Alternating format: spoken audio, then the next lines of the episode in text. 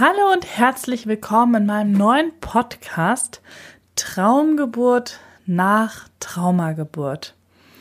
Ich bin Anna Begalster, Mitbegründerin von Nestkinder, bin Psychologin, spezialisiert auf die Pränatalzeit, das heißt die Schwangerschaft und auch spezialisiert auf die Geburt und die Perinatalzeit danach.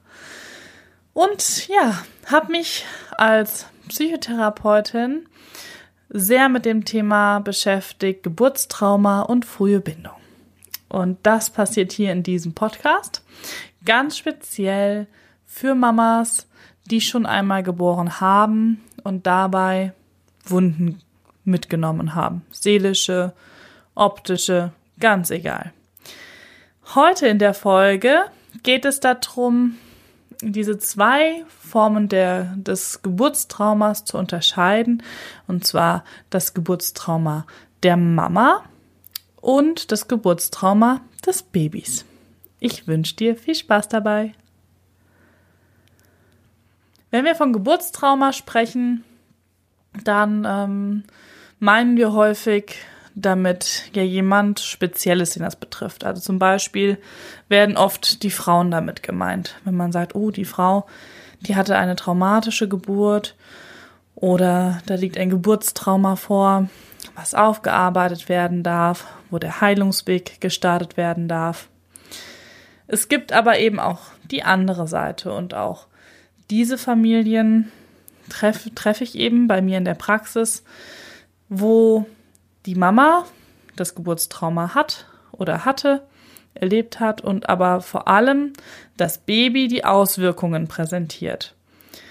Ja, und das Baby ist ja immer Teil des Geburtsprozesses. Und man kann sich natürlich vorstellen, umso anstrengender und schwieriger so ein Prozess wird, ein Geburtsprozess, umso eher sind auch die Babys danach, ja, betroffen. Jetzt kann man nicht sagen, immer führt ein Kaiserschnitt zu einem Geburtstrauma bei Mutter und Kind. Würde ich niemals so sagen. Kaiserschnitt kann sehr bindungsorientiert, kann sehr schön verlaufen, so dass es für die Mutter gar kein Problem ist, sie sich gut behütet fühlt und kann trotzdem für das Kind ein Stressmoment sein. Einfach, weil es zum Beispiel bei einem primären Kaiserschnitt aus dem Bauch gehoben wird und denkt, nö, was ist denn jetzt hier los, vergesst es und die Anpassung einfach unglaublich zum Beispiel schwierig wird für dieses Kind.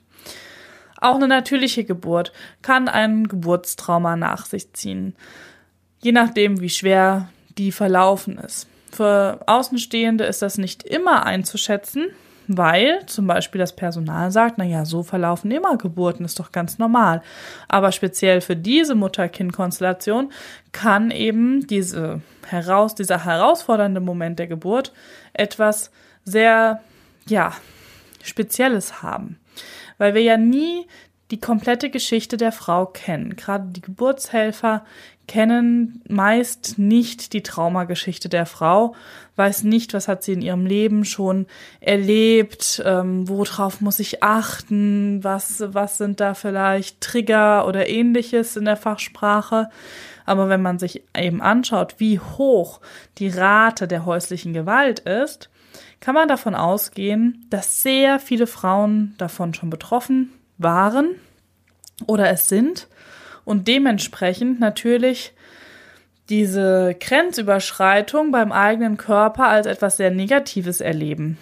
Und wenn ich während einer Geburt bin, als Mama, muss ich ja auch wieder zulassen, dass da was mit mir passiert, dass ich loslasse, dass ich meinen Körper schaffen lasse, machen lasse, damit eben dieses wunderbare Wesen rauskommen kann. Und mit diesen negativen Vorerfahrungen kann das aber sein, dass das für mich noch sehr viel äh, strugglender ist als für eine, sage ich mal, normale Mama, weil ich hier die Kontrolle abgeben muss, weil wieder was mit meinem Körper geschieht, was ich nicht möchte, weil jemand wieder da, ähm, ja, Sachen tut, die ich nicht will, vielleicht sogar auch vom, von der Betreuung her und so weiter.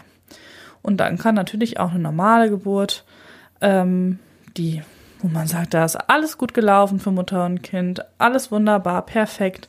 Kann trotzdem sein, dass die aufgearbeitet werden darf. Dann spricht man auch nicht immer von einem klassischen Trauma, also dass man sagt, das ist ähm, eine sehr, sehr tiefe Erschütterung der Seele. Es kann auch einfach eine emotional belastende Geburt sein.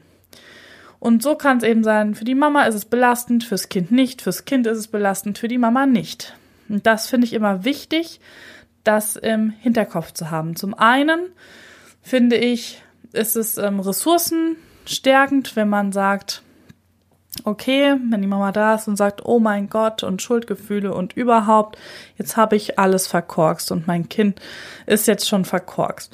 Und man sagt, nee, lass doch erstmal schauen und ressourcenorientiert schauen, was zeigt denn dein Baby? Zeigt es, zeigt es etwas? Braucht es etwas. Unterstützend einwirken kann man immer, nach jeder Geburt natürlich, weil die Anpassungen müssen ja alle Babys vollbringen. Die ist ja Wahnsinn, was sie auf einmal alles selber machen müssen, von Atmen und Essen und nicht mehr 24 Stunden so schön eingekuschelt sein. Das ist ja wirklich Wahnsinn. Das kann man immer unterstützen, aber man kann ja schauen, braucht dieses Kind da noch eine besondere Unterstützung oder nicht. Und es kann eben auch nach einer Geburt, die die Mutter als sehr für sich sehr belastend und schwer empfunden hat, kann man das Gefühl haben, das Kind hat schon viel gut weggesteckt und wenn wir jetzt noch so diese paar Impulse geben und schauen, dass die Mutter vor allem weg von den Schuldgefühlen kommt, hin zur, zur Bindung, dann ist natürlich auch ganz viel schon geheilt. Dann kann das Baby von sich aus heilen, weil die sind ja noch so frisch und jung, da kann noch ganz viel wieder heile werden und sehr viel schneller, als das bei uns Erwachsenen oft möglich ist.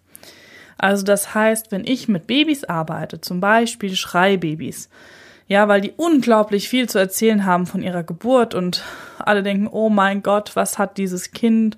Und es ist alles körperliche abgeklärt, dass da eben nichts vorliegt.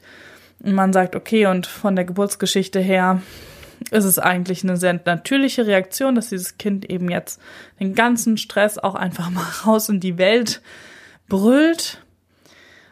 Dann ähm, arbeite ich automatisch mit den Eltern, weil nur über die Eltern kann ich eben auch das Kind bekommen. Natürlich kann ich körpertherapeutisch mit dem Kind arbeiten, aber in der Regel ist die Mutter und der Vater eben auch belastet. Und wenn ich da nicht mitbegleite und da schaue, dass das auch, dass die sich auch regulieren können, dass die wissen, wie sie damit umgehen und so weiter und ihnen unterstützende Maßnahmen zukommen lasse, dann kann ich mit dem Baby so viel machen, wie ich will. Es wird keine Früchte tragen. Also man muss dann schon das ganze System auch sehen. Ja, und das ist einfach jetzt nochmal kurz der Einblick gewesen, wie ach, individuell das einfach sein kann. Ne? Also, dass da alles alles richtig und möglich ist. Und dass man nicht sagt, okay, wenn, hm, ich finde es immer schwer, wenn schnell so pathologisiert wird, wenn man dann sagt, okay, jetzt hattest du den Kaiserschnitt, jetzt muss dein Kind negative Symptome zeigen. Das muss nicht sein, das kann auch später kommen. Was man auf jeden Fall machen kann, ist eben diese spezielle Unterstützung. Da gibt's eben einige Sachen, die man beim primären Kaiserschnitt macht, ganz anders als beim sekundären Kaiserschnitt, wo man körpertherapeutisch eben dem Baby Unterstützung anbieten kann und der Mutter natürlich auch. Aber das muss man dann auch nicht unbedingt als Geburtstrauma oder so bezeichnen, wenn ansonsten alles stabil ist, die Mutter gut auch später in die Bindung kommt und das einfach wachsen darf. Ja, also ich sag immer, es gibt ja auch bei der Partnersuche sozusagen die Liebe auf den ersten Blick. Also man sieht ihn und man ist sofort hin und weg und mein Gott und dann Leidenschaft und Liebe, alles ist sofort da. Und es gibt aber auch diese Liebe, die so langsam wachsen darf und die aber auch total intensiv wird über die Zeit. Also ich habe da so ein eigenes Beispiel. Mein Mann und ich waren früher auch beste Freunde. Und aus dieser Freundschaft hat sich dann diese große Liebe entwickelt. Und da gibt es kein, das eine ist, ist ähm, falsch oder richtig. Das ist einfach das Leben. Und ihr steckt einfach mittendrin. Und wenn ihr da so einen Weg findet für euch, für euer Kind, mit dem, was euch im Leben begegnet und welche ja, Aufgaben das Leben an euch stellt, zu meistern, dann werdet ihr daran wachsen. Und das ist immer, das ist einfach wunderschön. Und ja, dafür wünsche ich dir jetzt alles, alles Gute und freue mich schon auf die nächste Folge, die ich euch dann präsentieren werde.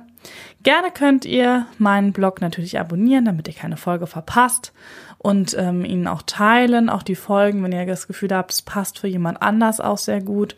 Ich weiß leider, dass immer mehr Frauen betroffen sind, was schrecklich ist und deswegen ist es mir eben ein großes Anliegen, da auch zu informieren und auch mit hilfreichen Tipps da zu sein. Also für Frauen, die dann eben auch keinen Therapieplatz bekommen, weil das einfach ewig dauert oder von zu Hause im Wochenbett sich Inspiration holen möchten. Was kann ich jetzt tun in so einer Situation? Also leitet ruhig gerne weiter und ähm, lasst die Frauen selber entscheiden, was davon für sie passend ist und was nicht. Und genau dasselbe gilt natürlich für dich. Zieh dir hier nur das raus, was für dich auch stimmig ist. Also macht's gut. Ciao.